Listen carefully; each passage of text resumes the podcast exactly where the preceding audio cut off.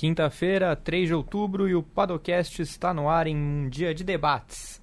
Das centenas de pilotos que já passaram pelo grid da Fórmula 1, pouquíssimos são aqueles que tiveram condições de vencer ao menos uma corridinha. E é por isso que estamos aqui, para exaltar os melhores deles. Com Felipe Noronha curtindo suas férias, eu sou o Gabriel Curti e vou apresentar a edição 36 dessa atração ao lado de Rodrigo Berton. Bom dia, Gabriel. Bom dia a todo mundo que está acompanhando o Padocast. Obrigado pelo convite e bem-vindo. Espero que seja uma boa condução nas férias do Felipe Noronha. Muito obrigado, Berton. Bom dia para o Gil, que está aqui com a gente. Bom dia, rapaziada. Bem-vindos aqui à Central 3. Vamos guiar aqui essa máquina. Maravilha, vamos embora.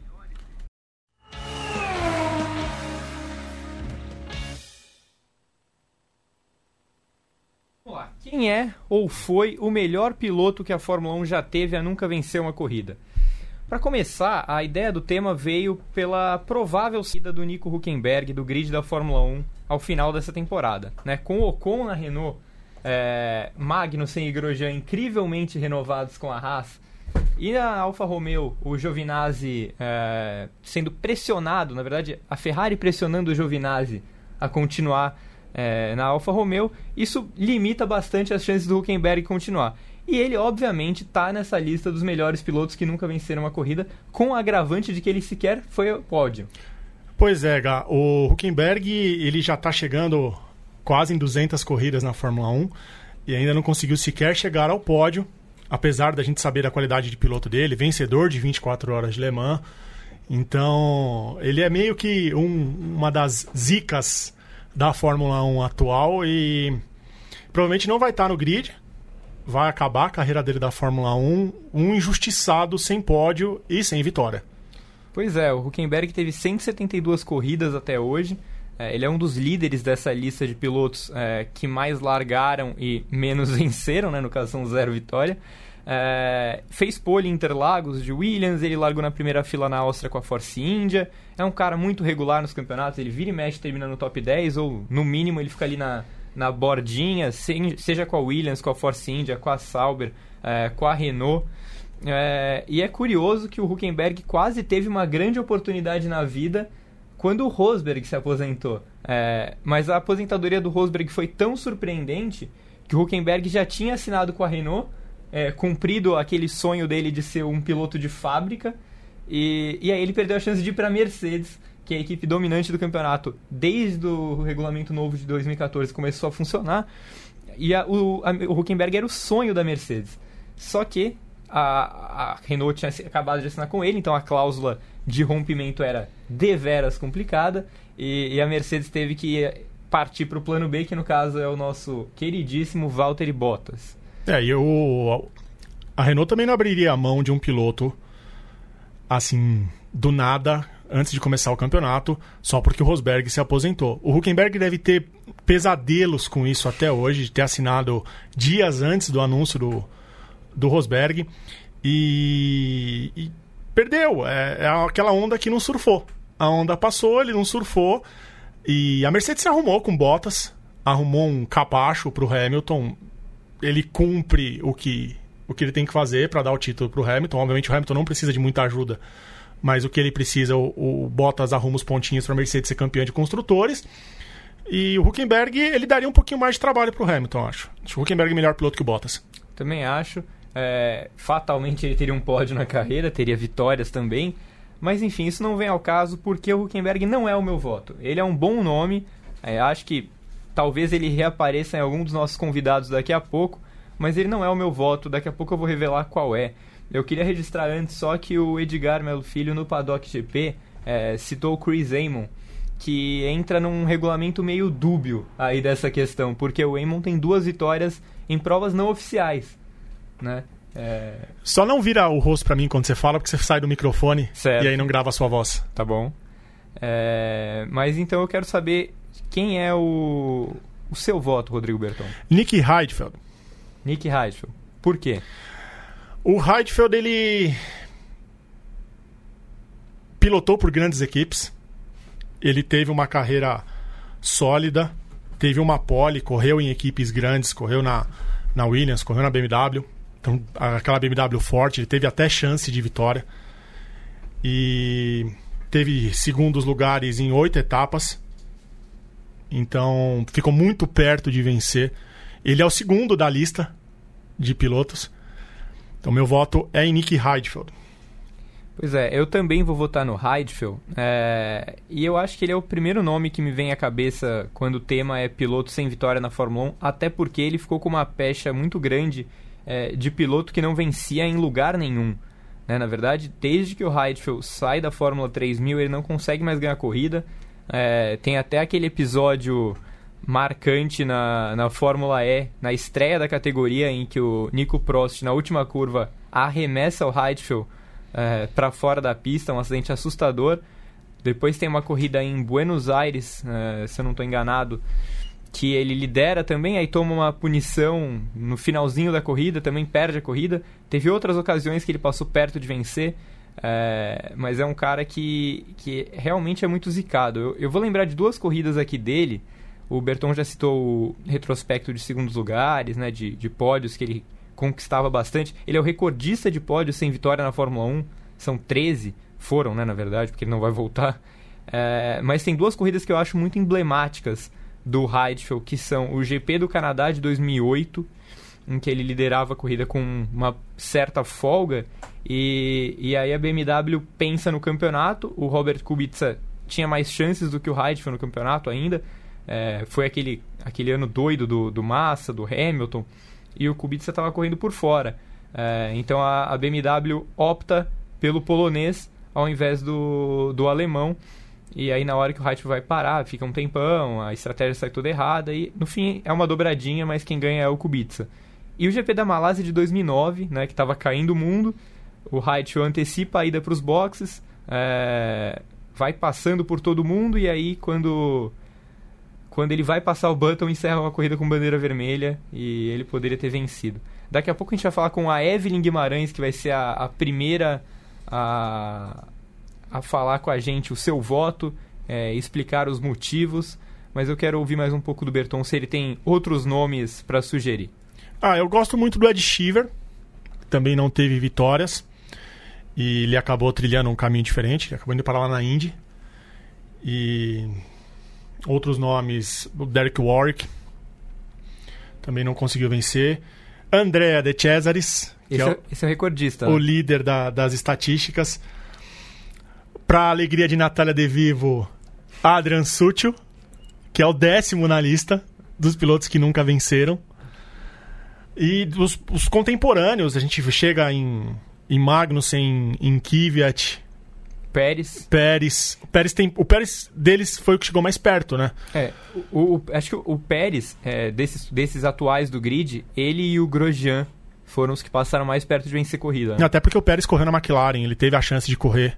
E a McLaren Sim. não estava na, nessa, nesse limbo que ela se encontra. Ela estava nessa fase transitória que ela chegou aonde ela está. O Pérez correu lá, não teve bons resultados. Então, desses contemporâneos, ele que foi o que chegou mais perto da vitória, além do Grosjean, que foi piloto da Lotus. Sim. Quando o Kimi ganhou a corrida. Né? Eu queria chamar a atenção para um nome na lista dos pilotos que mais vezes largaram e nunca venceram. É, o Marcus Ericsson, do top 20, ele é o único piloto que nunca terminou a corrida nem no top 5. O oitavo lugar é a melhor posição de chegada dele. Todos os outros do top 20, é, de mais largadas, é, conseguiram. Isso mostra que ele fez uma hora extra considerável na Fórmula 1. Dois nomes dessa lista do top 20 me chamaram a atenção: Mika Sala e Pedro de la Rosa. Pilotos de teste da McLaren e da Ferrari tiveram algumas oportunidades de correr com carros vencedores e não venceram corrida. Então, são nomes que, que me estranharam quando a gente estava fazendo estudo pro, pro programa. falei, nossa, De La Rosa não ganhou corrida, é verdade. E o Salo também, o Salo substituiu Sim o Schumacher quando ele quebrou as pernas. Uhum. E não venceu porque a Ferrari estava trabalhando por título do Irvine. Era meio óbvio que ele não venceria a corrida, a menos que o Irvine teria, tivesse problemas. E teve outro nome aqui, Pierre de Martini também não venceu a corrida, correu bastante. Uhum. Então, são nomes fortes que não conseguiram vencer, é, que reforçam um pouco da zica do Huckenberg, né? Sim. Bom, é, quero saber se a Suprema Evelyn Guimarães já está escutando a gente. Já estou. Bom dia, Gá. Bom dia, Berton e a mim. Como vocês estão? Estou só ouvindo essa, essa lista aí, já vi que o meu escolhido, um, de, um deles já está nessa lista aí. Bom Tudo dia, bem? Eve. Tudo bem com você? Tudo bem também. Então, ma- aí? manda ver já. Que- Quero saber quem é o seu primeiro nome. Então, primeiro nome, Sérgio Pérez, por, desses é, né, mais recentes que estão ainda no grid da Fórmula 1. Como o Berton lembrou, o Pérez andou na McLaren também é, em 2013, teve essa chance de entrar na McLaren, enquanto ela era McLaren mesmo, né, McLaren Mercedes e tudo mais. Mas ele teve grandes é, atuações também enquanto correu na Force India, né, agora, agora Racing Pod, mas quando era Force India, mas também na Sauber, conseguiu pódios, né, é um piloto muito combativo, é muito difícil de você bater o Pérez na pista, ele é muito rápido também, é um cara que erra muito pouco, que não se não tem uma é, assim ele não sofre do mesmo problema que o Grosjean por exemplo de ter umas ausências assim cometer uns erros bizarros né nada disso é um cara muito sério um cara que anda muito forte então assim é, o Pérez na verdade é o primeiro da minha lista dessa do- dos que estão no grid, por exemplo, né? Agora ele tem aí bastante tempo já de Fórmula 1, 171, 171 corridas já na Fórmula 1, passou por McLaren, por Sauber, por Force India, agora Racing Point, que não está vivendo o melhor da fase dela, né? Mas assim, enquanto viveu, ele também andou muito bem, eh, travou aquela briga épica, né, com o, o Ocon na equipe também, enquanto eles dividiram a Force India. Então, assim, gosto muito do estilo do Pérez por conta da combatividade, por, por ele ser um piloto muito combativo mesmo, muito competitivo, mas muito combativo, muito difícil de ultrapassar na pista. Então, acho que, acho que o Pérez poderia ser alguém que merecia uma vitória na Fórmula 1. E o meu segundo nome, Gabriel Curti, você vai curtir também. É. Diga. É Sebastian Buemi. Ah, o Bubu. o Bubu. Assim, embora ele tenha tido uma carreira muito curta na Fórmula 1, né? Porque ele andou três temporadas só pela Toro Rosso e depois é, foi eliminado, né? Por, esse- por esse doador de carne, né? Um cara que vem do programa e tudo mais, mas que de alguma maneira ficou ligado ainda à Red Bull por muito tempo depois que ele deixou a Toro Rosso como piloto de, de desenvolvimento, piloto de testes, etc. Mas assim, ele não teve tempo de mostrar mais do talento dele na Fórmula 1. Ele pegou uma fase da Toro Rosso muito ruim, que ela estava se, é, é, se, se debatia muito, porque ela já estava mais independente da, da Red Bull, então os carros não foram os melhores que chegaram nas mãos do, do Boemi, então ele sofreu muito, mas mesmo assim ele teve boas corridas, boas participações, somou pontos e etc. Nunca teve uma grande chance de pódio, mas assim, é um cara que depois se revelou um grande piloto, né? Depois que ele saiu da Fórmula 1, ele venceu duas vezes o EC, ele venceu 24 horas de Le Mans, foi campeão da Fórmula E, então era um cara que se tivesse tido mais tempo, ou de, repente tivesse tido a chance de chegar à Red Bull, teria vencido corrida na Fórmula 1. Você lembra aquela corrida que o carro do Buemi se desfez no meio da reta? Sim! Eu, eu, eu acho que eu acho que ele representa bem o seu comentário de, de como a Toro Rosso estava meio perdida na época é, e distante da, é, da eficiência da Red Bull, né? Exatamente. Então foi a, foi a partir dali do, de 2009, né? Quando eles. Ele não era mais aquele carro, por exemplo, que o, o Vettel ganhou o GP da Itália em 2008. Não era mais, não tinha mais a mesma ligação técnica, né? Já era mais é, independente, construção do chassi, do chassi e tudo mais a partir daquele momento.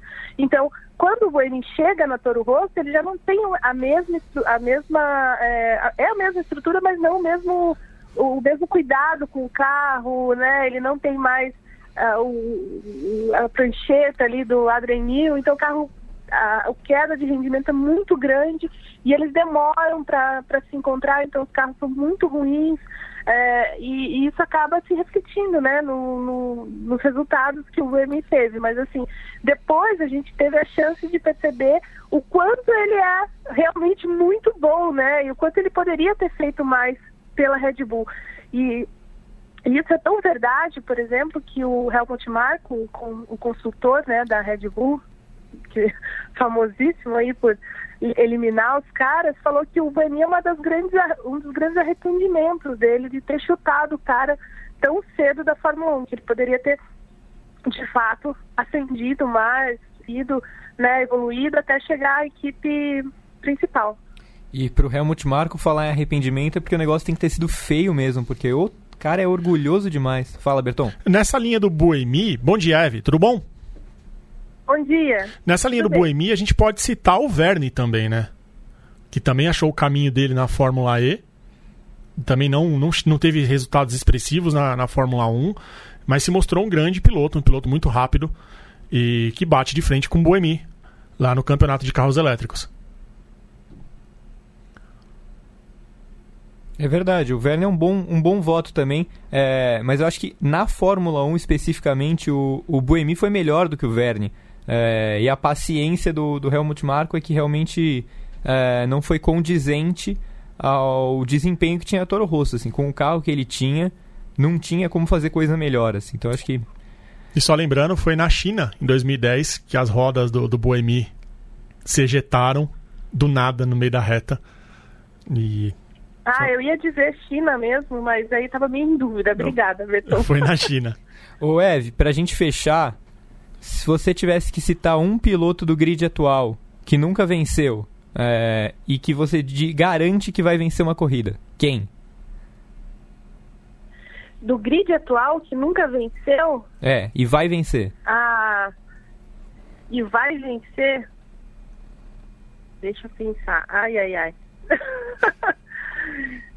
Ah, eu diria que Carlos Sainz. Bom. Carlos Sainz é o cara que vai vencer. Carlos Sainz, é, é, o Lando Norris também, mas assim, dos que estão no grid hoje, acho que o primeiro é, que nunca venceu, que vai vencer, é Carlos Sainz. Está tá numa, numa temporada ótima, né? Um dos caras mais fortes do grid, assim, contando os os caras das principais equipes também. Um cara que erra muito pouco, é, que tem um, uma performance assim sólida do começo ao fim da corrida. Então acho que o primeiro que, que vence é o Carlos Sainz, sim, Gá. Boa. É, obrigado, viu, Eve? A gente vai se falar aqui em várias outras edições, eu prometo. que bom, Gá. Obrigada a vocês, viu? Um beijo. Beijo, Eve. Bom, enquanto, enquanto o Gil liga para Gabriel Carvalho, que vai ser nosso próximo é, votante por aqui, é, uma perguntinha para o Berton. A Eve citou o Pérez, é, eu acho que é um voto é, bom, porque o Pérez é um cara que, que soma pódios. Inclusive, ele foi companheiro do Huckenberg, né? E ele conseguiu os pódios que o Huckenberg não, cons não conseguiu. Isso é importante também. É, ele venceu, por exemplo, o Huck naquela disputa no GP do Bahrein, que foi uma prova que ficou marcada pela pela batalha, foi em 2014, a batalha entre Rosberg e Hamilton, mas logo atrás foi a batalha Pérez e Huckenberg, também foi uma corrida muito, muito boa.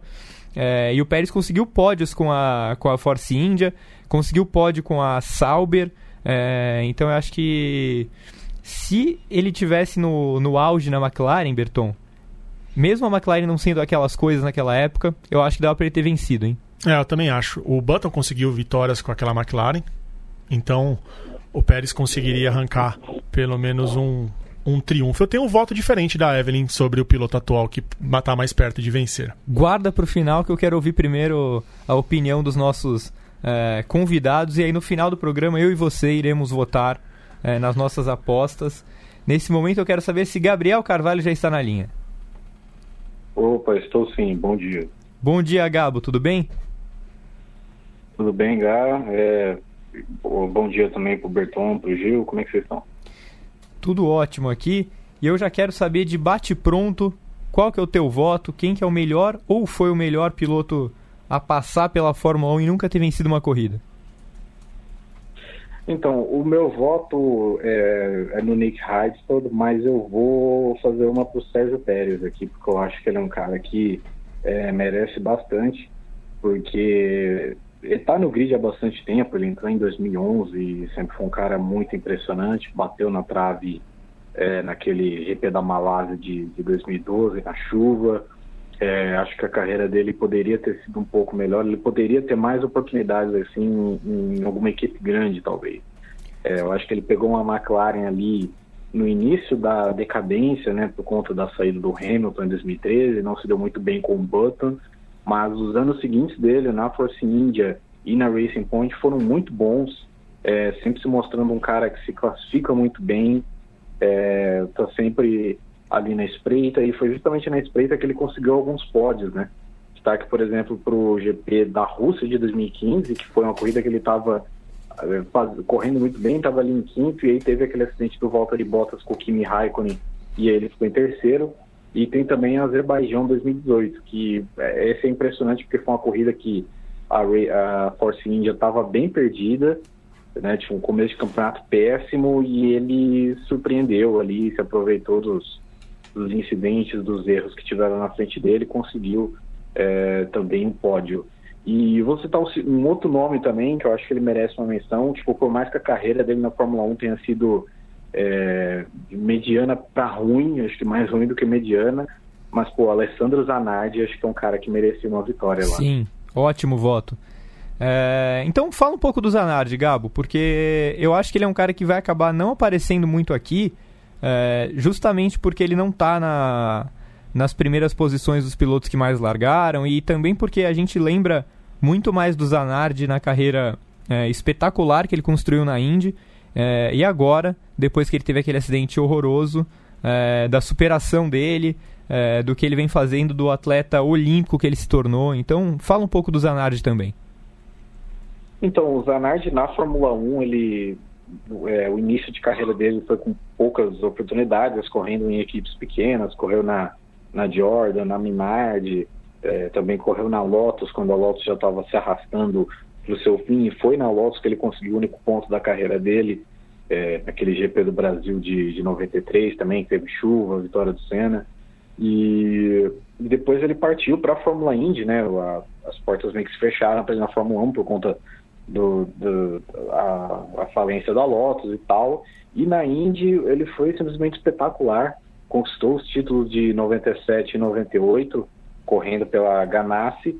E aí a gente estava naquela época que a Williams ela olhava com carinho para a Indy para trazer os seus pilotos e assinou com ele em 99 e o carro da Williams de 99 era regular para disputar é, pontos e alcançar alguns pódios, coisa que o Ralf Schumacher fez, mas o desempenho do, do Zanardi foi simplesmente péssimo, nem acho que em nenhum momento ele conseguiu se acertar com o carro, é, o, a, a, confiabilidade também não era da, das melhores.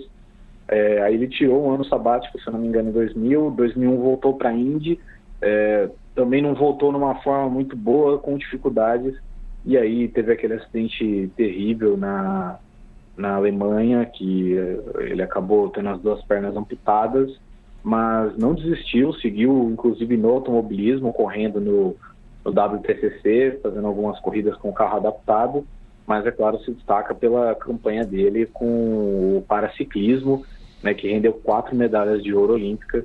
Então é uma história de superação sensacional do Zanardi. Ô Gabo, mas eu também não vou roubar o seu voto, né? Como a gente acabou votando no mesmo piloto, defenda o Nick Heidfeld porque temos uma legião Heidfelista no Grande Prêmio. Isso me deixa muito feliz porque quando eu era mais novo e gostava do Heidfeld, eu achava que estava sozinho. Felizmente não estou. Defenda Nick Heidfeld. Então, o acho que além de ser um piloto é, zicado, né, justamente pelas corridas que você citou, especialmente acho que Malásia 2009, né, eu, o acho que ele sempre foi preterido, mesmo quando ele tinha desempenhos melhores do que os companheiros de equipe dele. Então, por exemplo, em 2001 ele correu na Sauber ao lado do Kimi Raikkonen, foi melhor que o Kimi Raikkonen, mas o, o Kimi acabou ocupando a vaga, a vaga do Hackney na, na McLaren. E ele, posteriormente, o Heidfeld também foi melhor que o Felipe Massa na Sauber, mas o, o Massa foi chamado para a vaga é, na Ferrari. E eu acho que também a, a carreira do Heidfeld se encerrou muito cedo né, na, na Fórmula 1, porque é, eu acho que ele teve alguns é, os problemas de azar da carreira dele, porque, por exemplo, ele, ele se comprometeu ali com a, com a BMW e por exemplo, depois de um ano muito bom da BMW, em que ele chegou a somar alguns pódios, 2009 já foi um ano é, bem ruim, que inclusive a BMW abandonou a Fórmula 1, e depois ele foi para a Lotus Preta, né, em 2011, ele, ele chegou a correr na Sauber em 2010, aí na Lotus Preta É, quem sabe ele poderia ter ficado mais um ano, mas aí teve toda a entrada ali do Bruno Senna com um pouco de dinheiro e ali a carreira dele acabou. Então acho que é um piloto que tudo conspirou meio que contra ele na história da Fórmula 1. Justo. Também, também partilho dessa opinião. É, acho que ele é um cara, se a gente fala de, dos pilotos zicados, ele tem que ser citado. É, e, e justamente esse começo de carreira dele é, é, interessante. Ele realmente foi melhor do que o Raikkonen, foi melhor do que o Massa. É, mas apesar de ter tido algumas oportunidades, acho que a BMW foi a melhor oportunidade porque o carro era realmente bom. Né? Não era um carro campeão, mas era um carro bom. É, mais o Massa e o Raikkonen eles tiveram as chances reais de serem campeões mundiais. Né? Então, eu, Gabo, é. seguinte, Oi. mesma pergunta que eu fiz para Eve. Do grid atual, quem vai vencer uma corrida que você me garante? Eu garanto que vai vencer. Eu vou de Lando Norris. Eu acho que o, o que ele faz no primeiro ano dele com a McLaren, mesmo assim perdendo claramente para o Sainz, para a idade que ele tem e para pouca experiência que ele teve na base, eu acho é, sensacional os números que, que ele consegue e acho que tem um potencial para vencer. E acho que gostaria de citar também o Alexander Albon, que vem fazendo um trabalho bem digno na Red Bull desde que ele chegou. E acho que conforme ele for evoluindo, acho que ele tem chances de subir no lugar mais alto do pódio também. Maravilha, Gabo. Então, até semana que vem, hein? Obrigado por ter participado. Até bom programa aí. Valeu. O, enquanto o Gil, ô Gil, você pode chamar o Vitor Fázio no Skype, por favor? Nosso gente... menino de Berlim vai participar? Vai, de vai. De toca? Eu espero que ele seja de toca. É, o Berton, eu gostaria que você contasse sua história com Alexander, com Alex Zanardi, né, Alessandro Zanardi, porque para quem não sabe, o Grande Prêmio foi atrás do Zanardi nas Olimpíadas do Rio é, nas Paralimpíadas do Rio. E Rodrigo Berton estava lá com Pedro Henrique Marum, então acho que ele pode dar um relato legal do que ele sentiu do Zanardi. Bom, essa história é uma das mais legais que a gente tem no Grande Prêmio, da minha carreira no Grande Prêmio. Foi uma decisão de última hora. Zanardi tinha acabado de ganhar um ouro no, nos Jogos do Rio, na primeira prova dele, e eu decidi que ia pro Rio para fazer, para ir atrás, para assistir o Zanardi ganhando uma medalha. Cheguei pro Vitor, falei, Vitor, tô indo pro Rio Aí ele falou: então vai para casa do Pedro e vocês dois vão cobrir o Zanardi. Sem credenciamento, porque as provas de ciclismo, obviamente, são nas estradas ali, eram nas estradas da Barra da Tijuca, e, e sem pauta. Então a gente chegou para contar histórias, além do Zanardi, histórias dos outros paraciclistas. E a gente conseguiu mostrar a chegada das duas outras provas, aquele foi prata e mais um ouro por equipes. E nós fomos o único veículo a transmitir a chegada das provas, então foi uma das coisas mais legais que eu fiz no Grande Prêmio. Então ver o Zanardi ganhando uma medalha de ouro depois de tudo que aconteceu foi incrível, emocionante. E é um baita cara, né? Que deu azar na Fórmula 1, pegou a Williams naquela fase de transição entre a Renault e a BMW. Foi quando trocou de cor, né? Trocou de cor um ano antes, perdeu o patrocínio da Hoffmans. Pegou da Winfield, então ele e o, e o Frentzen tiveram problemas em, em 99 ali, quando eles pegaram. Uma pena, merecia resultados melhores na Fórmula 1, assim como ele teve na Indy, onde ele é uma lenda. Muito bom. É, então vamos com Vitor Fázio, uma ligação internacional, um voto internacional, um voto alemão. Vitor Fázio, bom dia. Bom dia, Gabriel. Bom dia, Berton. Prazer participar aqui do programa com vocês. Prazer é nosso. E me diga, Citor, qual que é o, o teu voto de melhor piloto que passou pela Fórmula 1 e nunca venceu uma corrida? Olha, eu resolvi ser o diferentão, voltar uns anos no tempo, e meu voto é em Derek Warwick, que no meu entendimento é um piloto que podia ter tido uma história muito mais bonita na Fórmula 1, naquela década de 80 que a gente teve Senna, que a gente teve Prost, que a gente teve Mansell, que a gente teve Piquet. A gente podia também ter tido o Derek Warwick como uma estrela, mas isso nunca se confirmou, com ele nunca nem sequer tendo vencido uma corrida na Fórmula 1. Fale mais de Derek Warwick. Por que, que ele merecia ter tido uma vitória? É óbvio, a, a concorrência era grande mesmo, mas o que ele tinha de especial? Bom, para começo de conversa, ao começo da carreira dele parecia indicar que iria de fato ser uma espécie de estrela. Ele faz três anos pela Toleman entre 81 e 83, tem resultados cada vez melhores. Em 84 ele vai para a Renault, que era uma equipe bem estabelecida, era uma equipe que tinha sido vice-campeã com o Alan Prost em 83. E com uma equipe de ponta parecia que o Warwick ia conseguir vencer com mais frequência, se tornar um piloto mais relevante. Acontece que a Renault, tanto em 84 quanto em 85, sofreu muito com problemas de confiabilidade, ficou para trás, e o Warwick, no fim das contas, ficou só com quatro pódios. E aí, para 86, vem aquele momento que dá para considerar o divisor de águas na carreira do Warwick. Porque a Lotus manifesta interesse nele, e só que tinha uma questão. A Lotus tinha o Ayrton Senna como primeiro piloto, e o Senna tinha o poder de veto sobre quem seria o segundo piloto em 86. E o Senna, muito preocupado com a possibilidade de, de acontecer uma briga pelo posto de primeiro piloto da Lotus, ele veta o Warwick. Isso é, isso é fato, isso é história. E, e no fim das contas, o, o Senna sugere que a Lotus vá atrás de um segundo piloto e contrata o pífio Johnny Dumfries. Enquanto isso, o Warwick ele parte para uma carreira que é focada essencialmente em equipes médias. Ele vai representar Arrows, ele vai representar a Lotus já próxima da falência, Footwork, Brabham, e enfim, ele vai se tornar um pouco aquilo que a gente vê hoje com o Sérgio Pérez e o Nico Huckenberg, que são pilotos que não têm equipamento para brigar por vitória, mas estão sempre lá pontuando com frequência, se destacando, só que infelizmente sem muita perspectiva de ir além disso. Então esse é o, é o paralelo que dá para se traçar entre o Warwick no, nos anos 80 e os pilotos do pelotão intermediário da atualidade. Perfeitamente. É, se você tivesse que citar um piloto contemporâneo, né, desses ou que estão no grid ou que saíram há pouco tempo, quem que você citaria? Eu citaria o George Russell, que hoje é um cara que, claro, hoje ele não, não tem chance nenhuma, ele tá com uma bomba no colo, que é essa Williams, mas a gente tem que pensar no futuro. O Hamilton não vai pilotar para sempre, o Bottas ele também não vai ficar na Mercedes para sempre, e um dia a Mercedes vai precisar de um novo nome. E eu acredito que o Russell é, ele vai assumir o bastão, vai pegar esse, essa condição de estrela da Mercedes e aí ele tem chances claras de não só vencer corridas, como quem sabe brigar por título no futuro com o Verstappen, com o Leclerc, enfim, ser um piloto realmente marcante na história da Fórmula 1. Boa.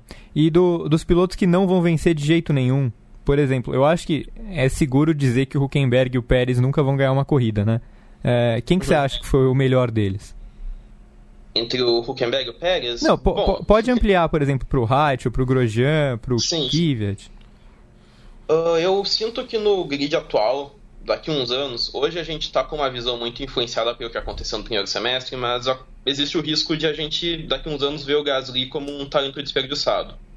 Porque por mais que ele tenha sido muito criticado no primeiro semestre e criticado com justiça, a gente consegue ver na Toro Rosso ele voltando a pilotar melhor. A questão é que o que aconteceu na Red Bull deu tudo errado. E, enfim, o Gasly parece estar se destinando a trilhar esse mesmo caminho do Huckenberg do Pérez. Um piloto que até teve uma chance na equipe de ponta, não aproveitou e agora vai passar o resto da vida penando no pelotão intermediário e, infelizmente, mesmo tendo talento, sem chegar a lugar nenhum. Bom voto. Também também acho que a gente vai olhar pro, pro Gasly lá na frente e ficar meio sem entender o que, que aconteceu é, nessa passagem pela Red Bull. E claro, né, também tem o fator de que ele foi queimado com meia temporada e isso não é o padrão em lugar nenhum fora a Red Bull. Então, eu gostaria de saber se o senhor tem alguma consideração final ou se podemos ir daqui a pouco para Pedro Henrique Marum, que tá. Ele já me passou aqui que está nervoso, está com medo de perder os votos dele. Bom, ele, ele tá por último porque ele é meio lento, né? Tudo bem. Uh, bom, na verdade, que só absurdo. uma consideração final. Que eu, a consideração final que eu gostaria de fazer é que, infelizmente, a Fórmula 1 atual tem esse problema de que poucos pilotos vencem. Eu dei uma consultada antes de participar aqui e só oito pilotos venceram na Fórmula 1 de 2014 para cá. Então é natural que muitos pilotos do pelotão intermediário, numa Fórmula 1 muito polarizada entre as equipes de ponta e as equipes intermediárias, é natural que a gente tenha tantos pilotos, infelizmente, sendo injustiçados. Ótimo. Tá bom, Vitor. O... A gente volta a se falar na semana que vem ou na outra, mas certamente teremos mais, mais DDIs aqui no, no programa. Amém. Valeu. O Berton, isso que o, que o Fázio citou, é, de só oito pilotos terem vencido desde 2014, é, me lembra um pouco o que acontece no tênis masculino, em que dos grandes lãs, é, nos últimos 10 anos, se você parar para analisar dos quatro grandes lãs, você só vai achar o Vavrinka, o Murray, o Del Potro e o Tillich tendo vencido grandes lãs fora é, o Big Three, né? O Federer, o Nadal e o Djokovic. Só que assim, a gente está falando de provavelmente a maior geração que o tênis já teve. É, na Fórmula 1, eu não sei se a gente tem a melhor geração de pilotos. Eu acho que a gente tem é uma desigualdade muito grande de Fórmula 1A para Fórmula 1B, né? Não, com certeza. Nós temos uma hegemonia da Mercedes já há alguns anos que vai se aproximar à hegemonia que a Ferrari teve com o Schumacher. A gente está vivendo, talvez em matéria de resultado de corrida, seja até maior do que a, que a Ferrari teve, porque a Ferrari teve uma briga muito ferrenha com a McLaren naqueles anos e depois com a Renault, quando o Fernando Alonso chegou e tirou o trono, o reinado, o reinado do, do Schumacher. A gente tem talvez o melhor piloto da história correndo hoje. Os números já mostram isso. Hamilton vai quebrar todos os recordes, vai ser o maior campeão, o maior número de vitórias, vai ser o piloto, vai ser considerado no futuro como a lenda, o maior piloto da história. E a gente não tem gente que chega muito perto dele. O Vettel é um baita piloto, tetracampeão, mas ele não tem o talento natural que o Hamilton tem. Eu acho o Vettel muito mais um piloto que batalhou, teve um carro muito bom nas mãos, mas ele é mais suor do que o talento natural do que o Hamilton tem. Perfeito. E acho que se a gente for lembrar, a, a melhor temporada dos últimos tempos foi 2012, né? Foi uma temporada completamente atípica que a gente teve uma série de pilotos e equipes vencendo, principalmente no começo da temporada. Sete né? primeiras corridas, né? É. Esse ano que teve um pódio, a primeira vez um pódio sem McLaren e. sem Mercedes e Ferrari, não foi? Sem um piloto da Mercedes? É. 2012? Não, esse ano, 2019 nessa temporada. A gente teve um pódio sem pilotos da Mercedes. É verdade. Foi a primeira vez nas últimas duas, três temporadas. Sim, foi o GP da Alemanha. Isso. Então, a gente não tem como contar muito, porque a Mercedes tem um carro que vence muitas corridas. Pois é.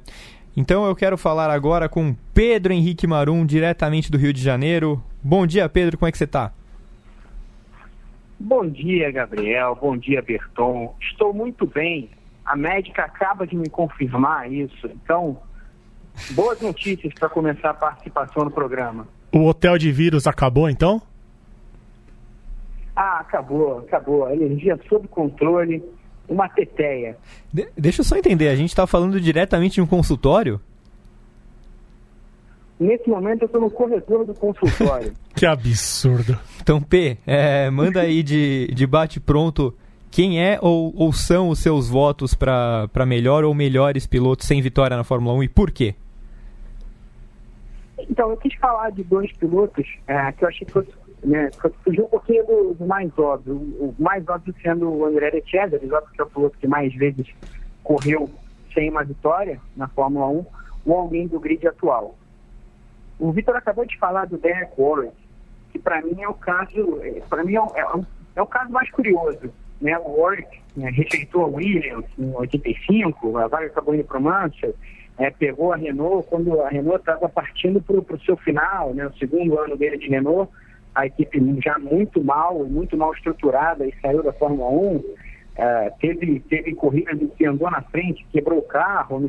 Já pela Aero, o motor Megatron em 89, ele, ele, abandonou, ele era o segundo colocado no Canadá, uma corrida com chuva, tinha acabado de ser ultrapassado pelo Senna, ele vinha ali comboiando, muito na frente de todo o resto, quebrou o motor e logo em seguida o Senna também quebrou o motor. Essa talvez tenha sido a grande chance de ganhar uma corrida na Fórmula 1.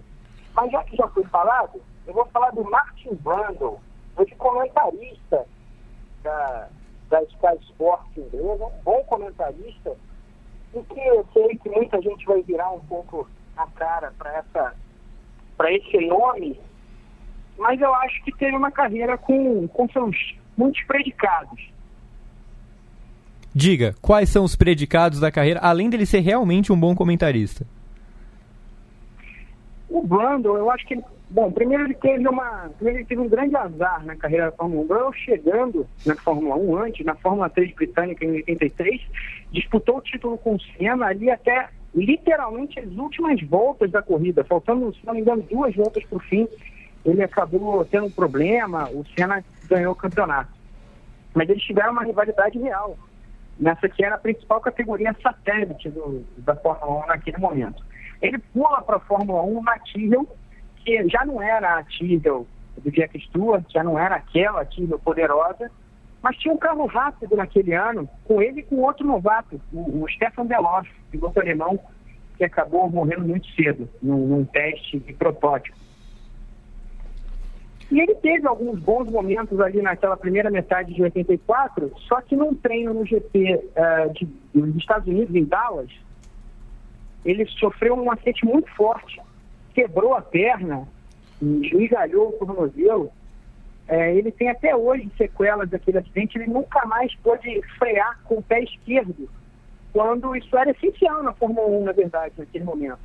Isso atrapalhou um pouco a carreira mas ia atrapalhar o crescimento, ele ficou fora o resto daquela temporada, correndo para Zack Speed em 85, então a progressão natural que a carreira dele teria sofreu um impacto. Justo, é justo. Curioso, né, por ele com, com nove pódios na, na Fórmula 1, chegou a andar na Williams, na Benetton, na McLaren, mas em todas elas teve carros menos do que vencedores. Se somar todos os companheiros de equipe que o Brown tem na carreira, e isso é um dado muito curioso, muito importante de avaliar, e ele teve o Mika Hakkinen, por exemplo, em 94 na McLaren, ele teve o Schumacher na, Benetton, todos os companheiros dele somaram tem uma vitória na Fórmula 1. Foi exatamente o Schumacher em 92, no ano em que o Schumacher terminou o campeonato 15 pontos na frente do Brando. O Brando tinha 5 pódios. E toda essa diferença, 14 dos 15 pontos, para ser mais, é, mais exato, mais preciso, foram criados nas quatro primeiras corridas do campeonato. Quando o Brando, ainda sem a mão né, perfeita do carro, abandonou várias provas seguidas, o Schumacher conseguiu em quarto lugar e três pódios nessa sequência. Abriu 14 pontos. O resto do campeonato inteiro, a diferença entre os dois foi de um ponto só. O Brandon acabou, foi campeão do, do, da versão embrionária do WEC, né, do Campeonato de Esporte Car em 88, depois venceu o Le Mans em 90, e acabou, depois de ter quase 160 corridas na Fórmula 1, nunca teve uma grande chance real, pelo menos que eu me lembre, né, de vencer uma corrida específica, mas é, uma lesão que atrapalhou muito a carreira em equipes importantes em momentos de baixa. Bom voto, bom voto. Gostei desse voto. Se você tivesse que citar um piloto é, dos mais recentes, é, dos que não venceram, quem que você acha que é o melhor? Eu acho que o Sainz. Acho que o Carlos Sainz é esse cara, mas de repente quem tem a melhor chance de ganhar uma corrida no futuro é o George Russell.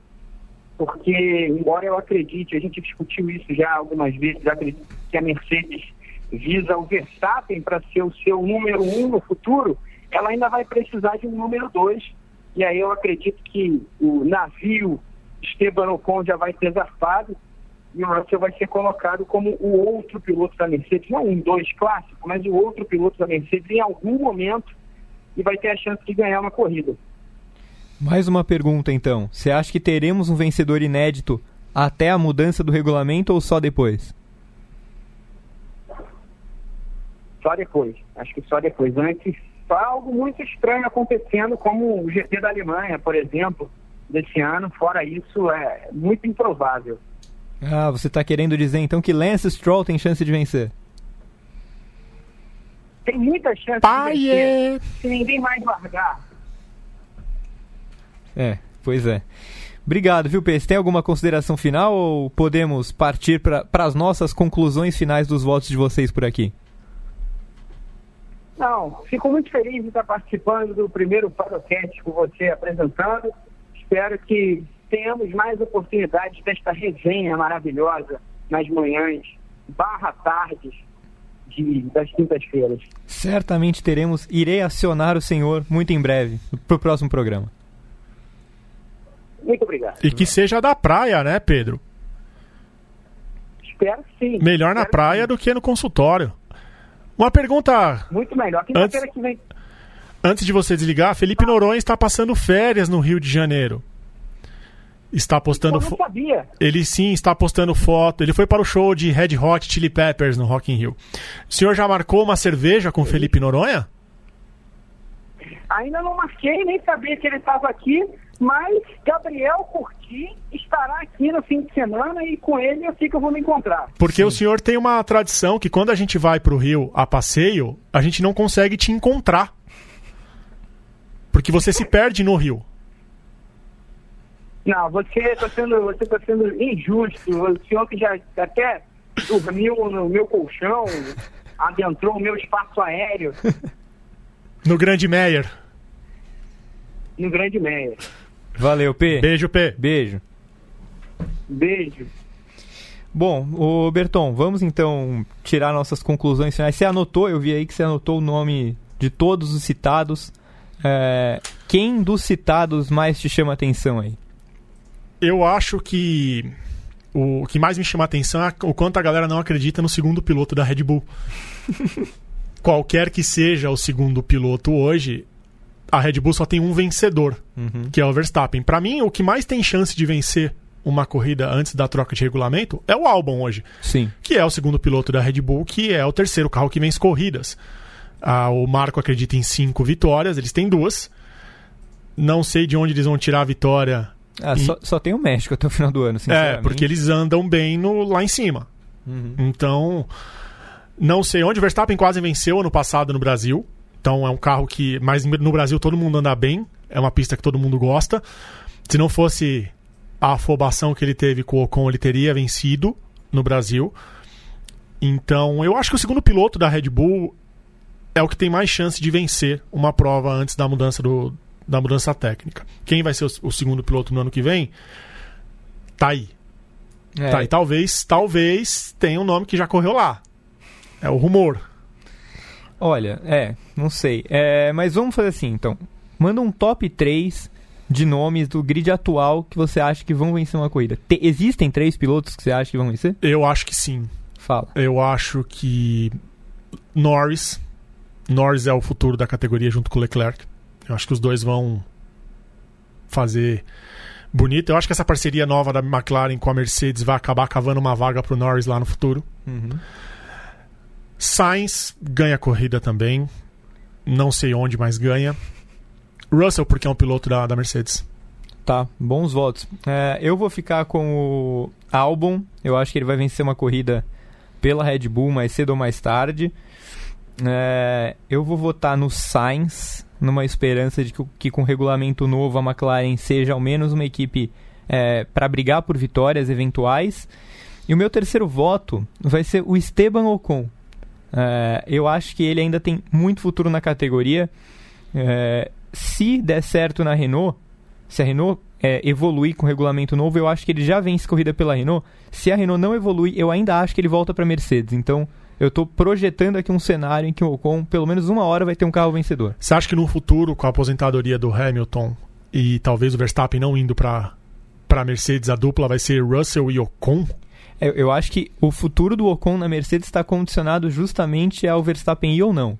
Porque o Hamilton uma hora vai parar, né? O, Sim, já tá O mais pro fim da carreira do que do começo. o Hamilton tem mais de 10 anos a mais do que o Ocon, né? Então, assim, e- esse tempo é, pós-Hamilton vai existir. A questão é, o Verstappen vai topar ir para Mercedes, a Mercedes vai topar ter o Verstappen? Se isso rolar, eu acho difícil que role o conjunto, né? Porque é mais do que uma rivalidade, né? É quase um ódio que Pois é. por ali. Mas, considerando que o Verstappen não vai, eu acho que o Ocon terá um carro vencedor para para fazer bonito. Tá, eu falei do álbum e não citei o álbum no meu top 3 pela instabilidade do programa da Red Bull mesmo. Talvez a pressão em cima do segundo piloto impeça ele de ter um resultado de vitória. É, é isso. Então, esse foi o Padocast de número 36. É, o meu primeiro na apresentação. Espero que vocês tenham gostado. Obrigado, Berton. Eu que agradeço o convite. Sempre que precisar, estarei aqui.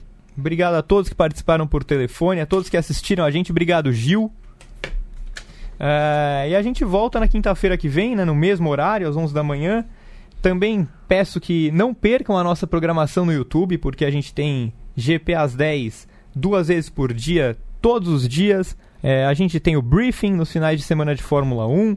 A gente tem o Prancheta GP, que é a análise técnica, é muito legal, recomendo. Eu sei que vocês adoram análises técnicas, então o Prancheta GP é bem bacana para entender como cada equipe tem evoluído, o que cada equipe tem deixado pelo caminho. E a gente volta na próxima quinta-feira. Um abraço a todos e até a semana que vem.